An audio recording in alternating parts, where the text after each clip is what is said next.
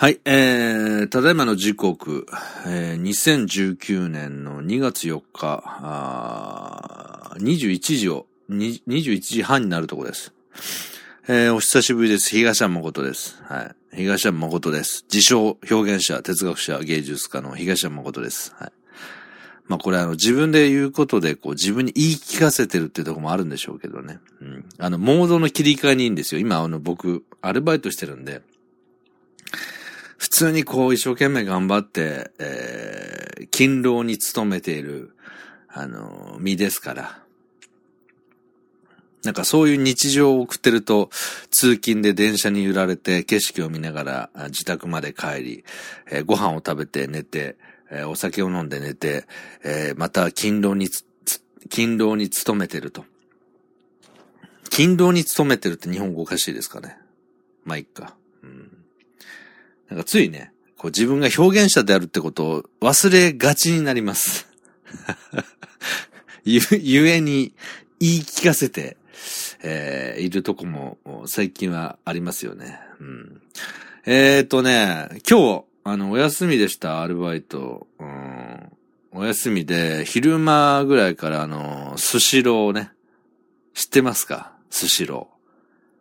知ってますよね。うん、100円寿司のスシローね、最近あの、全然100円じゃないんですけど、100円寿司のスシロー行って、まあ昼間からね、えー、まあ、ゆったりした休日、ね、過ごしたいじゃないですか。日々頑張ってるわけですから、お仕事。うん。ビールをね、いただきまして、で、その後、お寿司をつまみながら、ハイボール、いただいて、いただいてってあの、自分のお金で食べてんですよ。うん。で、えー、ごちそうさましてきましたね。で、その後見たいテレビ見て、えー、ビール飲みながら。で、結局、昼から今9時を過ぎたと。で、まだビール飲んでる。まあ、そんな状況です。まあ、アル中じゃねえかって自分で突っ込みたくなったんですけど。まあ、アル中みたいなもんでしょうね。うん。ただ、あの、さすがに仕事の日はそんな飲みません。翌日仕事があったらね。うん。まあそんな感じでビール飲んでました。えー、今宵の、相棒もこ、こちらです。セブンアイプレミアムサントリーザブリュー、えー、アルコール 5%500ml。何本目だろう？今日だけで、もう5、6本飲んじゃってるんじゃないですかね。その、スシローで飲んだお酒以外に。うん、やっぱアル中だなって自分で思いますよね。いただきます。うん。で、これももう半分ぐらい減ってますから、もう一本ぐらい寝るまでに行くかもしれませんけど、明日仕事なんですよ。明日仕事なんで、そんなに深酒すると、結局困るのは自分なんですよ。明日二日酔いでもう、ああ、体調悪い、気持ち悪いって思いながら働かないといけないんで、まあ抑えたいんですけど、飲む日は飲んじゃいますね、ついね。で、今日はそんな話をしたくて来たんじゃないんです。まあ、そんな話をずっとし続けたのは僕なんですけど、ちょっとね、あのー、まあ、今、えっ、と、東山誠ブランド公式ブログと、えー、ポッドキャスト、えー、この2箇所で配信をしている私のね、えー、雑談なんですけど、なんか、あの自称表現者、哲学者、芸術家として、えー、世の中に対して言いたいことを言うんだ、みたいな、まあ、場所でもあったんですけど、なんかね、最近まあし、あの、仕事で普通に体が疲れてるせいもあったり、あと、頭の中では、一作ね、前から書く書く、そして書く予定、発表する予定だった小説を、未だに書けてなくて、で、まあ頭の中ではもう、こうやって書き始めようとかっていうのは、してるんですね。でも全然書いてないっていう。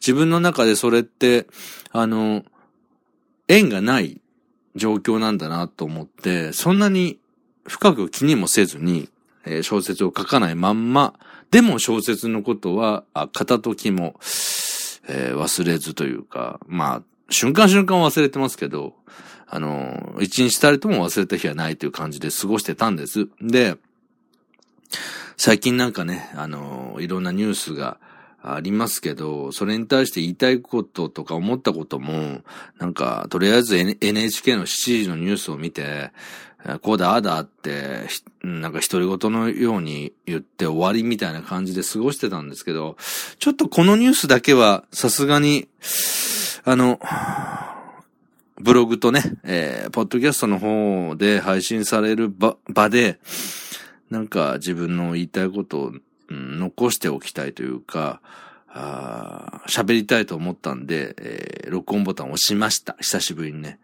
で、もう、うん、再、再三というか民放も NHK もやってるので、えー、ほとんどの方がご存知でしょうけど、えー、千葉の野田市というところで虐待をね、えー、受けていた小学4年生の女の子、えー、栗原みやす、みやちゃん、10歳のですね、が、虐待、親に虐待されて亡くなったっていうニュースがあって、僕はまあ、何日か前から知ってたんですけども、あの、その親父さんのね、あの、うん、どうしようもなさに、まあ言葉悪いですけど、もうゴミかすだしねえよなんてね、独り言のように言って、あの、チャンネルをね、えー、変えたりして、もう見るのも嫌だったんですけど、ちょっとね、あなんだろうな。うん。このまま自分がそれについて何も言わないっていうことがちょっと引っかかってしまったんで、えー、まあ、そういう時は喋った方がいい時なので喋ります。はい。特になんか訴えたいことがあるとかそんな大それたことではありません。ただなんか記事を読んで思ったこと喋って録音ボタンを止めます。録音ボタンを止めますというか停止します。はい。ね、今日も酔っ払いのヨタ話でございます。はい。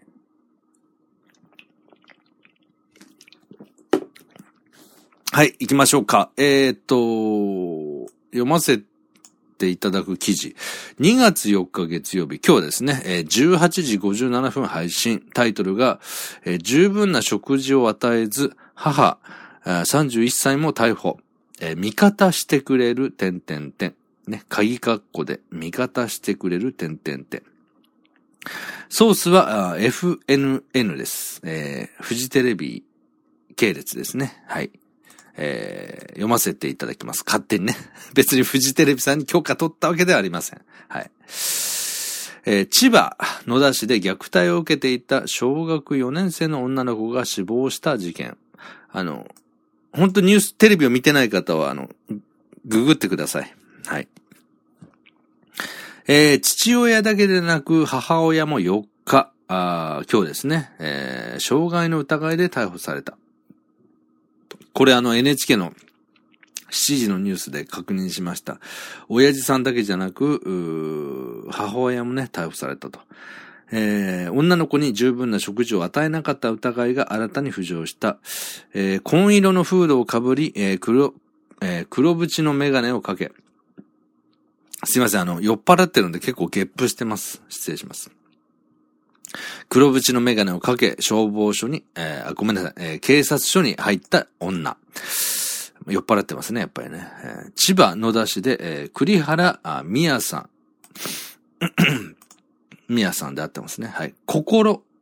ね、えー、人の心の心に、えー、愛。またなんか皮肉ですね。虐待されて亡くなった子が心に愛っていう、えー、字で、みやさんっていうのがすごくちょっと皮肉でしたね。うん。ね、えー、宮さんが虐待を受けた後死亡した事件で、父親に次いで、えー、4日に逮捕された母親、なぎさ容疑者31歳。学校で行われたいじめに関するアンケートには、宮さんの SOS が綴られていた。で、このね、SOS というか、その、ミヤさんのね、10歳の女の子のミヤちゃんですよね。だから、もう10歳だったら僕からしたら。ミヤちゃんのその、なんだろう、切実な文章を見て、ちょっとね、あの、ニュースをまともに見ないようにしても2、2回ぐらいちょっと涙が、ちょっと出ちゃったというか出そうになりましたね。えー、どういうアンケートに書かれた記述だったかと言いますと、アンケートには、お父さんには暴力を受けています。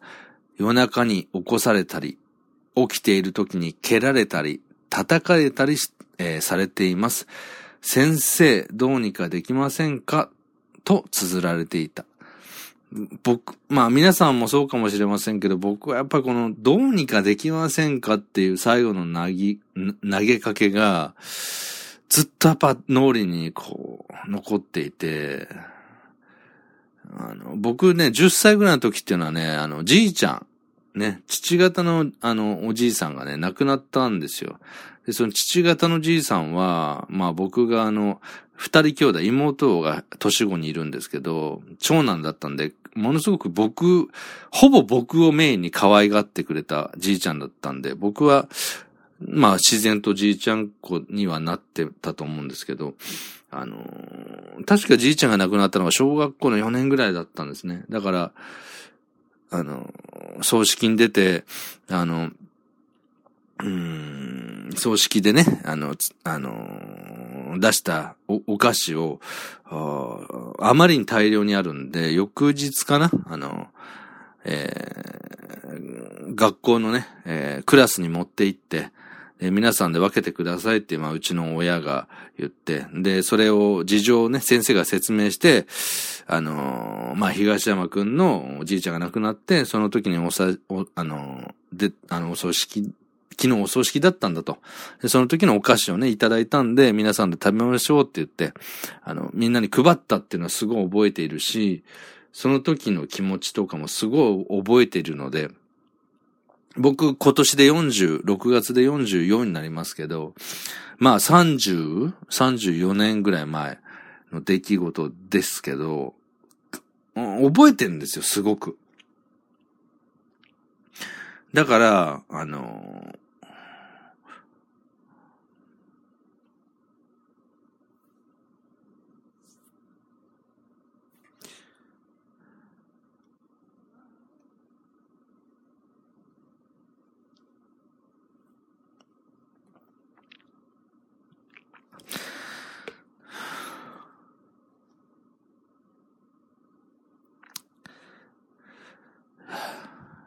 そうですね。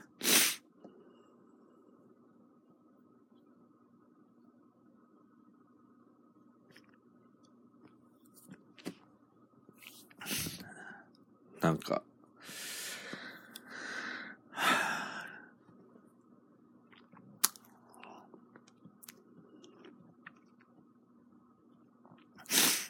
あの、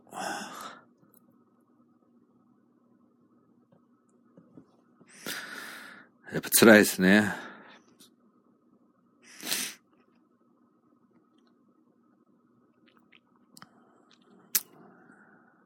こう、学校で、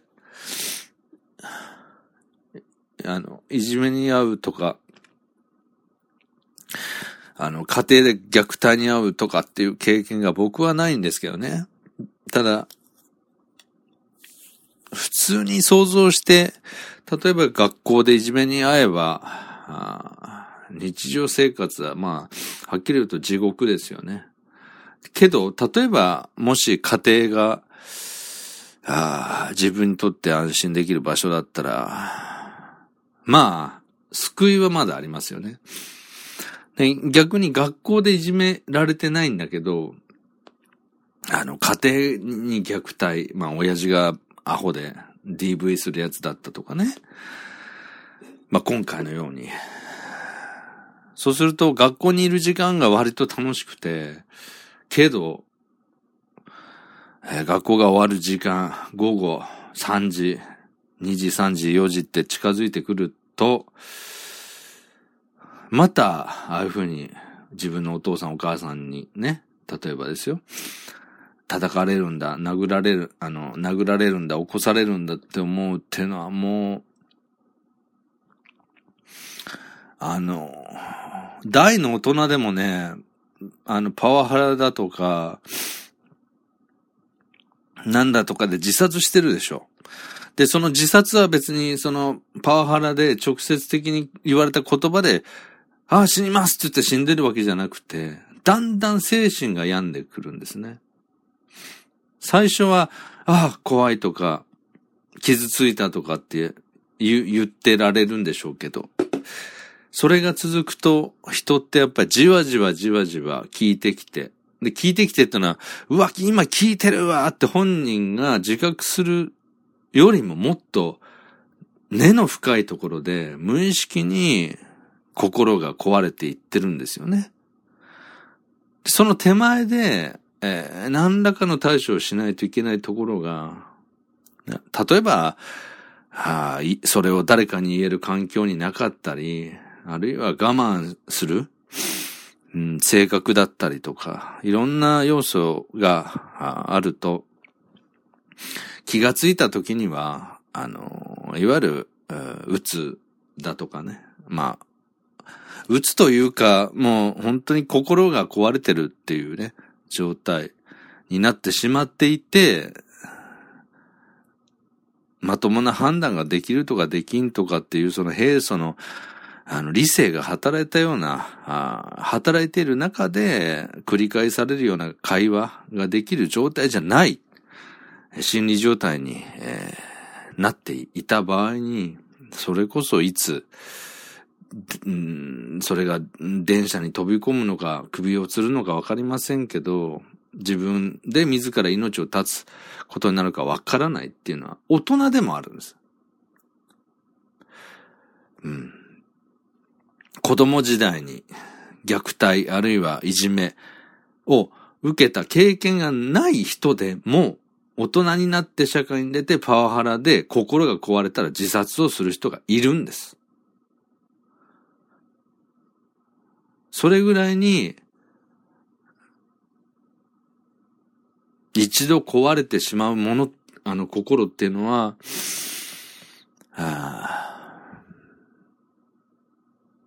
すべてが、その人にとってすべて、この世界が壊れるのと同じなんですよね。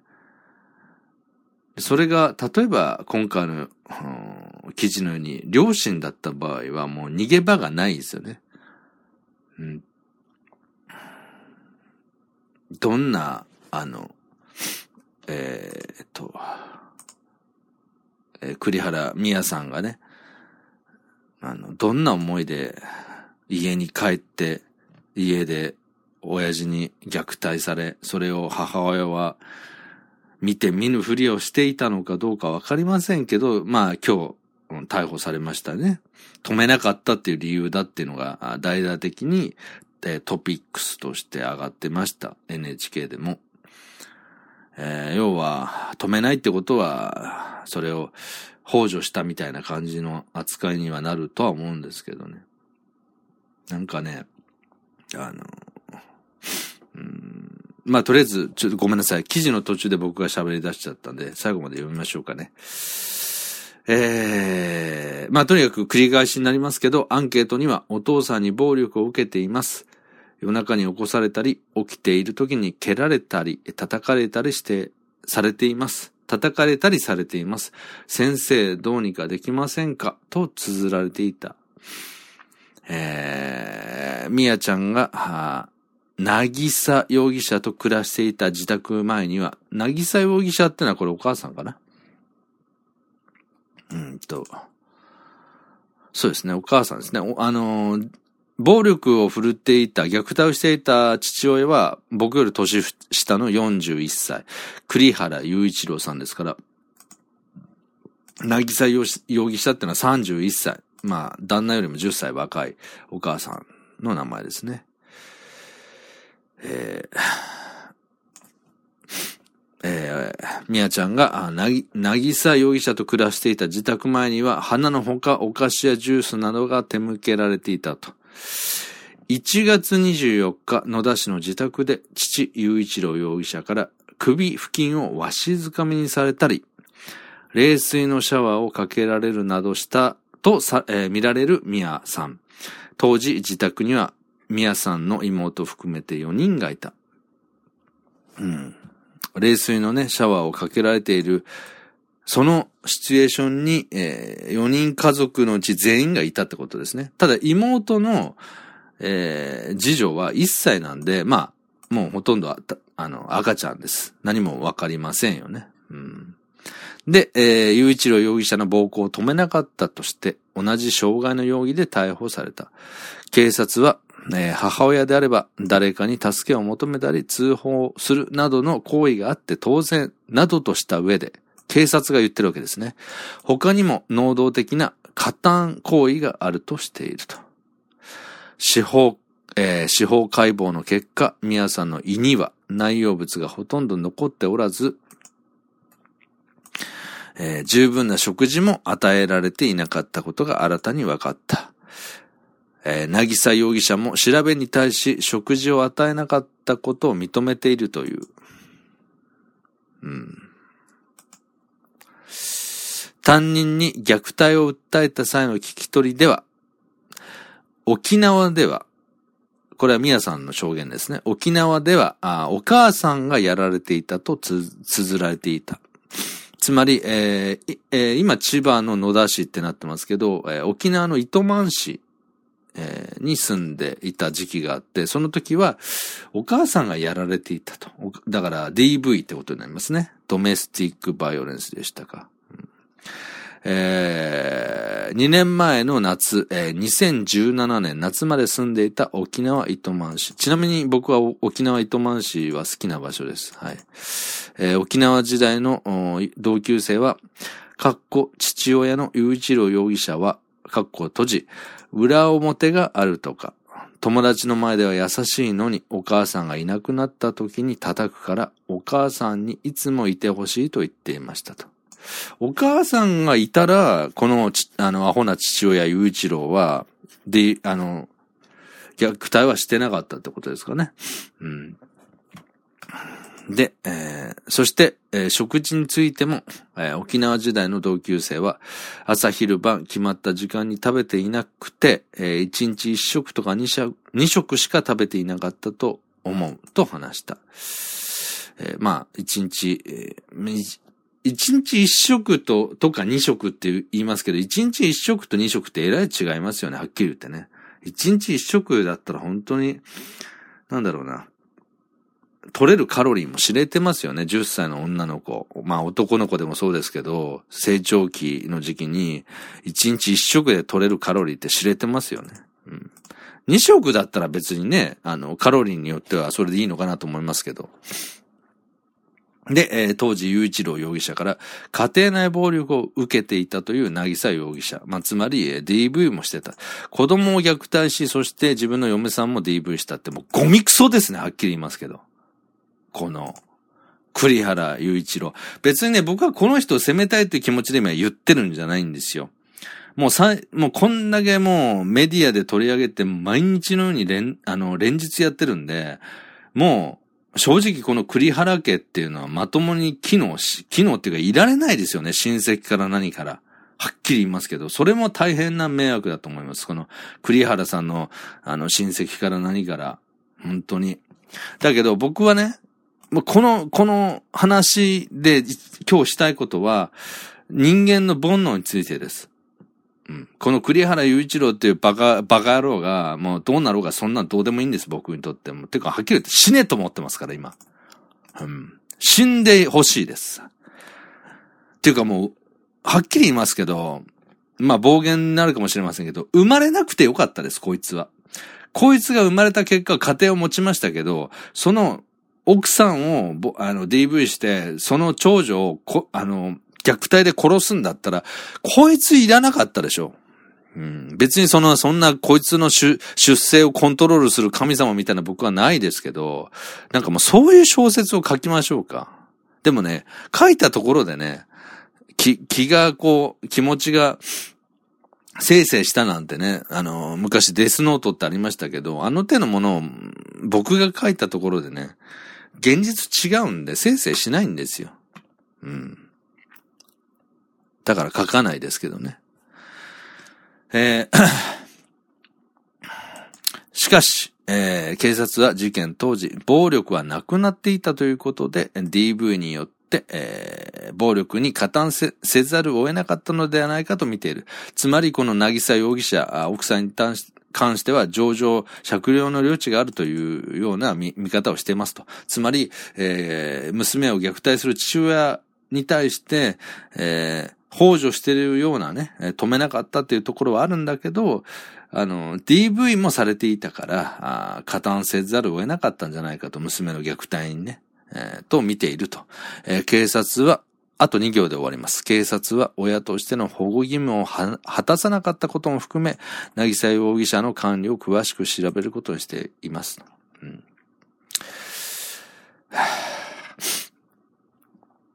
で、ちなみにこの母親ね、DV を受けてますっていうのをね、訴えた、あの、行政に相談してたっていうのも残ってるんですよね。うん。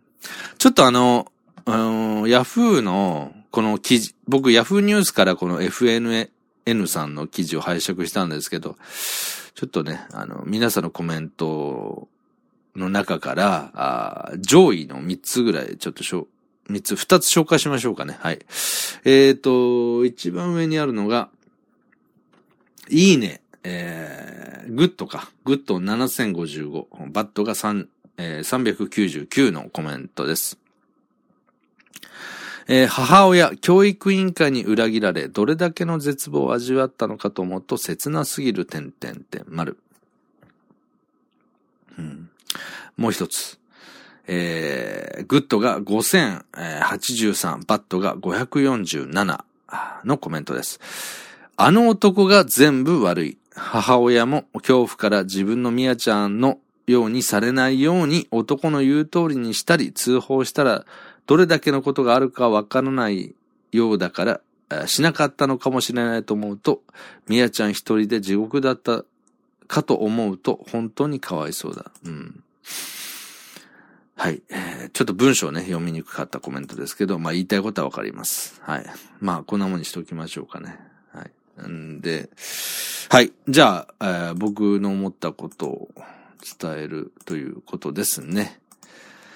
えー、まあ、あのー、すごく悲しい事件ですけど、僕、僕は、だから引っかかったのはここです。あの、みや、みやさんの、みやちゃんの学校のアンケートに対して、えー、先生どうにかできませんかっていう、この先生というのはもちろん他人の先生だったりするんでしょうけど、僕の中ではなんか、あの、うん、自分が言われた気がしましたよね。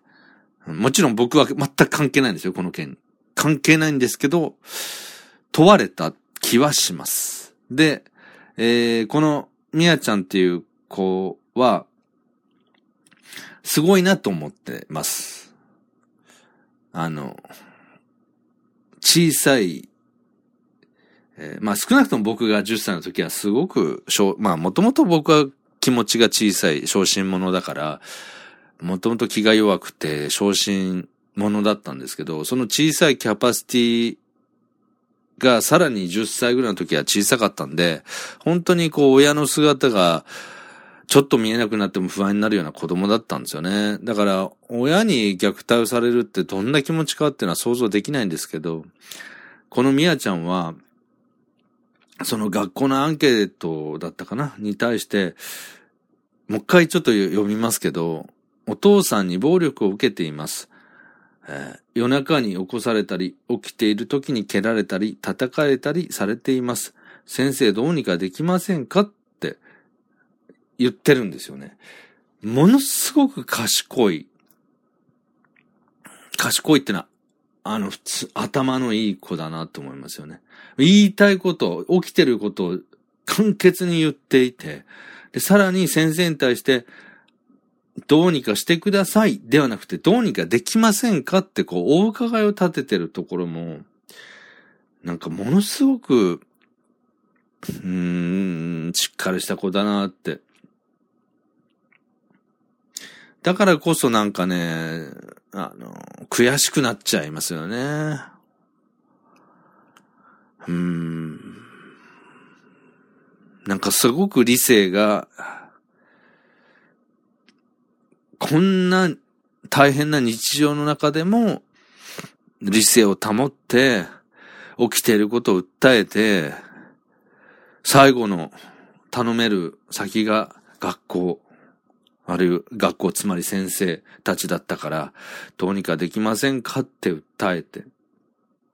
たんですよね。本当に、本当になんか優秀な子というか、その学校の勉強ができるできないじゃなくて、人の素質として、すごく優秀な、将来優秀な子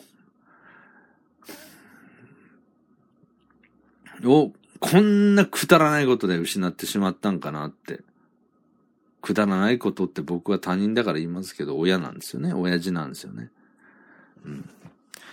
なんか、悔しいですね。うん、僕ができることは何もないんですけど、自分の、は、は、発信できる場で、えー、この、みやちゃんの、生きた証を語らせてもらって何かした気になるのが、あの、うん、精一杯なとこですね。で、こっからはちょっと感想ですね。うん。まあ、このみやちゃんに限らず、これからも虐待で亡くなる子、しかも実の親にね、虐待されて亡くなる子は、お、あの、いいるでしょう。間違いなくね。で、過去にもいましたでしょう。で、昔なんかこう、ちょっとその前に一杯飲ませてくださいね。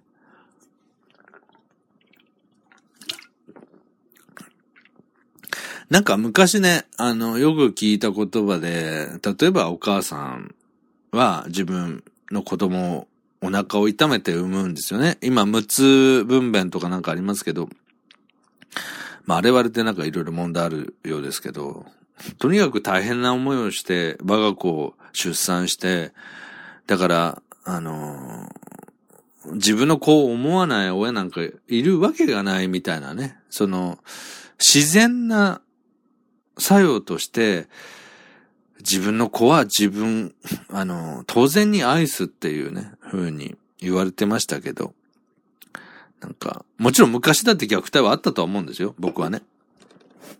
人間ですから。うん。人間ですからっていうのは、その要は、煩悩の、うん、怖さ。それと、個々それぞれの性格によっては、悲惨な事件、事故っていうのはいっぱいあったはずです。うん。鼻かみます。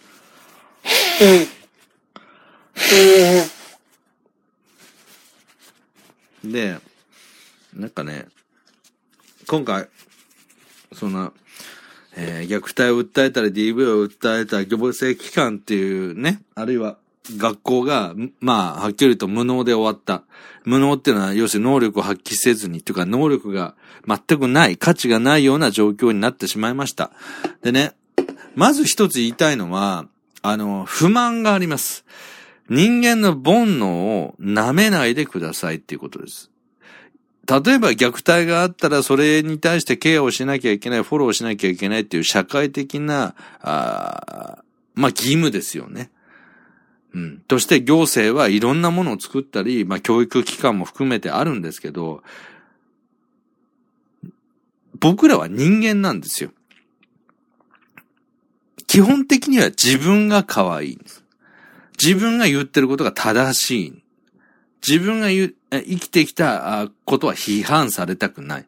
自分の境遇も、境遇ですね。ごめんなさい。境遇も肯定したいんです、うん。で、他人に対しては不信感がある。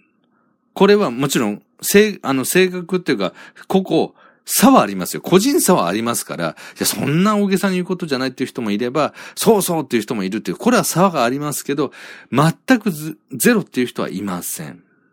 うん。そういう弱いものを食っていくっていうことで生きながらえてきた祖先の子孫が僕らですから、弱いものを見て叩いて楽しいっていう快感が、あのスイッチをみんな持ってると思、思わなきゃダメなんです。そんなものはないっていう人こそ怪しい。人は人を信じてどうだこうだだとか、誠実な人がどうだこうだとかって、そういうキャッチコピーとかっていうもので僕らは奮い立たないんですよ、精神が。定型文に過ぎないんですよ。実際に自分がそういう現場において何ができるかってことが問われているってことと、えー、法整備、その問われているっていうのは個々人の話ですよ。例えば行政機関とか先生だとかね。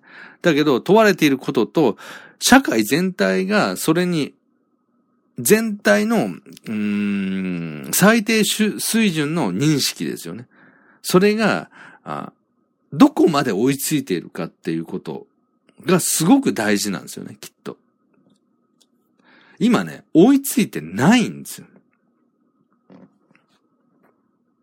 例えば、民事不介入の原則ってありますけど、この虐待に関して一部公権力、つまり警察機関が入っ、あの、警察ですね。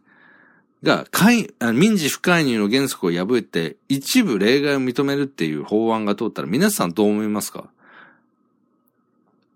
僕は賛成します。もちろん賛成することによって、えー、害は出るかもしれません。警察だって人間だからおかしい奴もいます。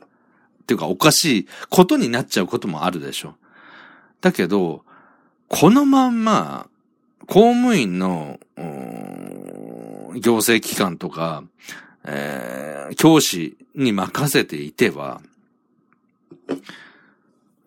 煩悩丸出しの凶暴な親だとか、まあ簡単に言うと暴力団みたいな連中とか、が脅しに来た時に、個人の判断で対抗できますか？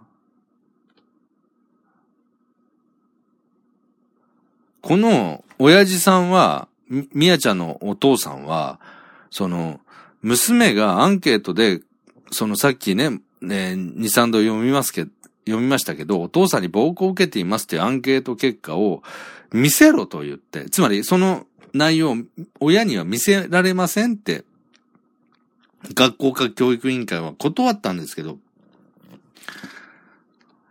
その後で娘の同意を取ったから見せてくれって言って、見たんですよ。見たことによって、娘がこんなことを書き上がってて、さらに熱を上げた。それが結果的に、えー、みやちゃんを殺すことになってしまったっていう、あの、つながりは間違いないわけですよね。なんでくし、そこで断れなかったのかっていうのは、単純にこの、えー、お父さん、えー、ゆういちろうさんでしたか？ゆういちろうですよね。えー、ゆういちろう容疑者が怖かったからです。そもそも娘を虐待している加害者の親父が娘の同意を取ってきたからって、こんな、死に滅裂というか、あの構造が、こ、あの、壊れてるような話ってないですよね。虐待してる親が逆、あの、逆、む、その虐待してる子供から同意を得たって、虐待じゃないですか。まともな判断が、その子供ができるわけがないでしょ。それを、も、あのー、大義名分というか、それを理由に公開しろと言って責められたら公開しちゃったんですよ。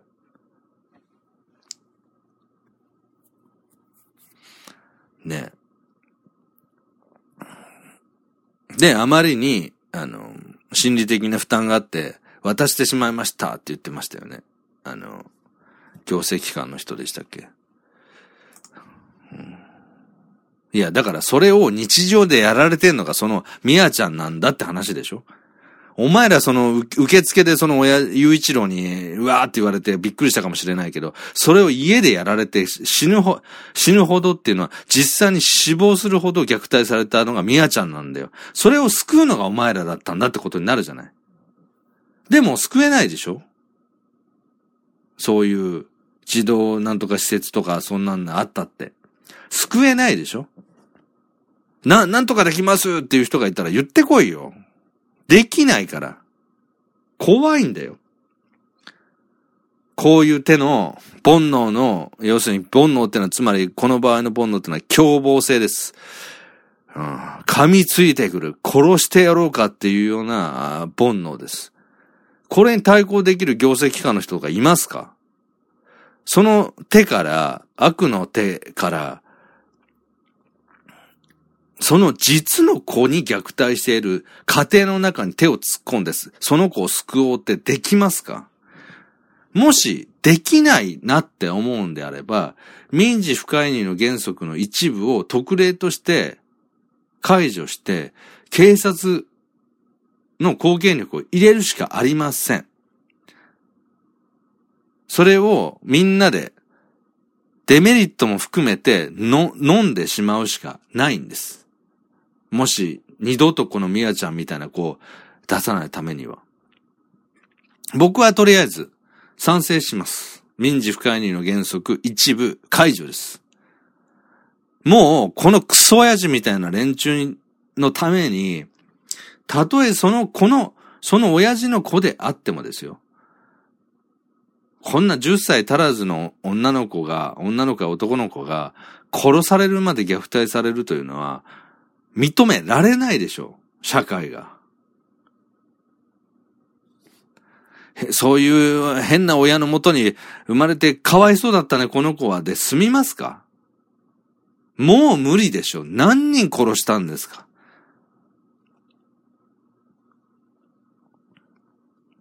何人殺して、殺し、殺されたら、僕らは、いや、その家庭の事情だからって他人事で語れるんですか？僕なんか自分の子供がいないからなおさらですけど、日本の未来っていうのは子供たちによって作られるんですよ。日本そのものなんです。子供たちは。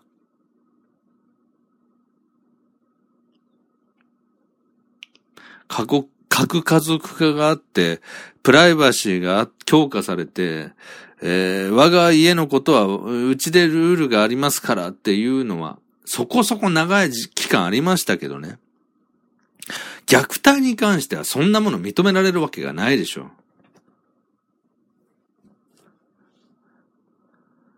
うん。これが僕の感想ですね。民事不介入の原則を虐待に関しては解除しましょう。絶対にもう、こういう子を出してはダメです。ほとんどの親御さんってのは我が子を愛して、可愛がって、えー、厳しく優しく育ててるんですよ、愛情を持って。ただ、もう例外的にこういうクソみたいな親がいるんですけど、あまりにも社会的な影響が大きい。で、仮に殺さないまでも、ね。それで大人になるまで、例えばみやちゃんみたいな子が大人になったとしても、ものすごく傷を持って大人になりますから、その大人になったみやちゃんみたいな子が、我が子を、家庭を持てたとしても、また同じように虐待するっていう、えー、可能性が高いんです。自分がそうやって育てられてしまうと。そればかりは、その、直接的な親の影響だけではなくて、まあ僕は、あの、人生の柱は、えー、仏法、禅で学んだ人間としてね、僕なりの哲学で言いますとね、もう、一人の人間が生まれるまで1万人以上の祖先が絡んでるっていうぐらい遺伝子って複雑に絡んでるんですよ。その1万人以上の人たちが誰一人かけても僕とかあなたも生まれてないんです。わからないんですよ。どんな縁を持ってるかが。それは前世がどうだったじゃなくて、子孫の連中だけで1万人以上の人がいるんですよ。いろんな奴いるでしょそれはもう変態もいりゃ、もう犯罪者もいりゃ、もう真面目すぎる人もいりゃっていろんな人がいたでしょそしてその人たちもさらにその環境の中、その、えー、いろんな時代の中でいろんな人の影響を得て、えー、子孫を反映させてきた。そして今、その現代最先端が2019年の今でしょ。何が起きたっておかしくないんです。おじいちゃんがこうだったとか、おばあちゃんがこうだったっていう一つ二つ世代の前の話をしたってわからない因果関係があるんです。だから僕はこの、えー、何でしたっけ？栗原雄一郎容疑者とかね、なぎさ容疑者だけを責めま、責める気はないって言ったのそこなんです。こいつらがだけが悪かったんじゃなくて、こいつらだって、その素質、ね、資質、誰から受け継いだのか分かってないんですよ。そうでしょ？単純に親に虐待されたから自分、我が子にも虐待しました。そんな単純なものでもないんです。そんな因果関係じゃないから単純な。わからないんです。だから不気味で怖いんです。うん。そういうものを相手にするんですよ。行政機関と学校の先生が。無理でしょう。そんだけの遺伝子因果関係縁、背負えますか？っていうか対抗できますか？凶暴なんですよ、相手は。弱いものを取ってくるんですよ。脅してくるんですよ。なんだったら、殺害予告だってしてくる。まあ、だから分かりやすく言うと、暴力団に脅されて、平気ですかってことです。簡単に言えば。怖いでしょ、誰だって。まして、その保守的な公務員の人たちなんて自分の家庭を持ってたりしたら怖くないですか？君、夜道歩くとき気をつけなさいよって言われたら怖くないですか？死ぬほど怖いでしょ、普通に考えて。で、恐怖に怯えて渡しちゃったんですよ。このミヤちゃんのアンケートを実の父親に。それを見たアンケートのに書かれている最初の文章が、いろんなアンケートはこうです、ああですだけど、直筆で書いたミヤちゃんの文章の一番最初がお父さんに暴力を受けています。先生どうにかできませんかと。夜中に叩かれたりしてますって。それを見て逆行したに違いないでしょ、こんなバカ親。デメリットがあったとしても民事不介入の原則を一部解除して、虐待に関しては貢献力を入れていくしかないえ時代にしてしまいました。それは、この DV を振るったり、虐待、虐待をする父親たちって思いがちですけど、一般的には、そして直接的にはそうなんですけど、僕なりの哲学で言うと、人間の煩悩を、が、の歯止めっていうのが効かなくなって、こういうこともあるから、そしてこういうことがあった時の社会的な、あうん精神社会的な、精神的な、心理的なダメージっていうのが絶対にあるんで、それを軽減するためにも、もう警察しかない。まあ、その警察もね、パワハラでなんかあの、射殺したとかっていう事件があるんで、別に警察が万能なわけじゃないんですよ。ただ、冒頭にも言いましたけど、人間問題ですから、すべては。動物的な煩悩を持ち合わせ、そしてそこに大きな大脳を持った僕ら、人間という種がどうするかが今問われていて。で、こういう、この手の問題は今後も起きるでしょうから、少なくとも、みやちゃんのように、何の悪いこともしてないような子がですね、実の親にね、冷水を浴びせられたり、腹蹴られたり、蹴られたり、本当に、あの、何のために生まれてきたんだって。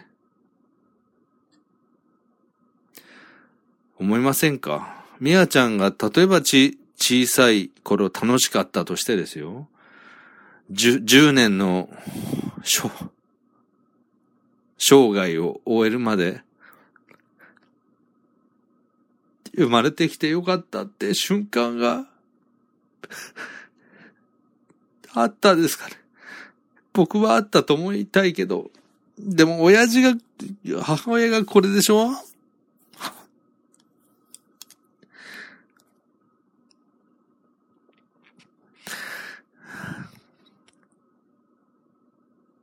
あくまで個人的な、この場だからこそ、僕のノリ、ノリというか思いだけで言わせてもらったら、じゃあ、この栗原美也ちゃん10歳の、が亡くなったインパクト、残したもの、先生どうにかできませんか？という問いかけに対して、僕らが経験として、みやちゃんの記憶を間接的に伝承していきましょうよ。そしたら彼女は間接的に存在した意義があります。責任ある僕ら大人は、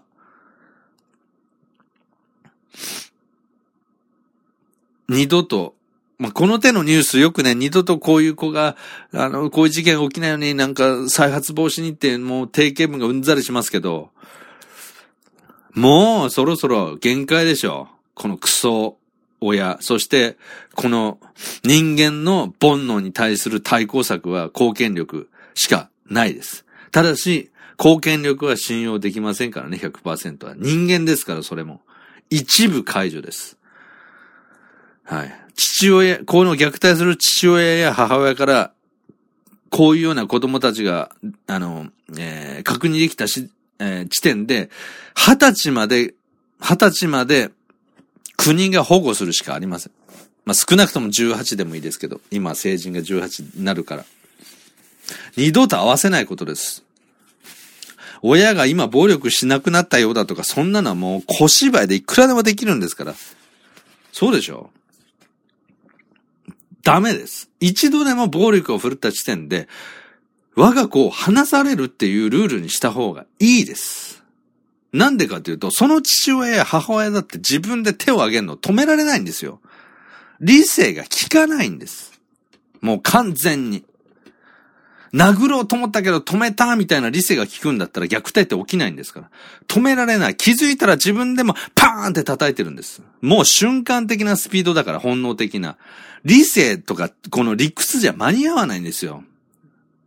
それが煩悩の怖さなんです。スピードの怖さなんです。無理なんです。理性が効く人はね、そんなことしませんから。だから、一度でもに叩いたら、まあ、少なくとも二度叩いた時点で、我が子を国が保護する、そういう時代を一日も早く求めます。もうたくさんです。こういうニュースは。しつけだ、しつけと称して、ただの暴力を振るって、叩いたら言うことが聞く。当たり前でしょ。僕がこの、ゆういちろうだとかこのなぎさ容疑者、暴力振るったらみましょうかねえ。包丁でも突きつけて、怖い思いさせて恐怖で怯えさせましょうかしばらく僕の言うこと聞くと思いますよ。なんでかっていうと恐怖だからです。それは、能動的に自主的なものじゃなくて、恐怖でやらざるを得ないっていう状況なんです。それはしつけではありません。恐怖をしつけだと思ってるうちは何もわかりませんから。だから貢献力が必要だと思います。たくさんです。子供っていうのは自分の子であれ、人の子であれ、結果的に日本の未来です。この国の。もちろん将来、えー、どうしようもない子になるかもしれないし、いい子になるかもしれないし、そんなことはわからないけど、それも含め、含めて、社会ですからね。ただ、悪いとかいいとかの前に、あの、お、お、親、基本的には親を慕って、信頼して、あるいは大人を信頼して、素直に生きようとしている子供たちが、ギャーギャー泣き叫んで、痛い思いをして、無力に命を落とすのはもうこりごりです。はい。ということで、ここまでにしときます。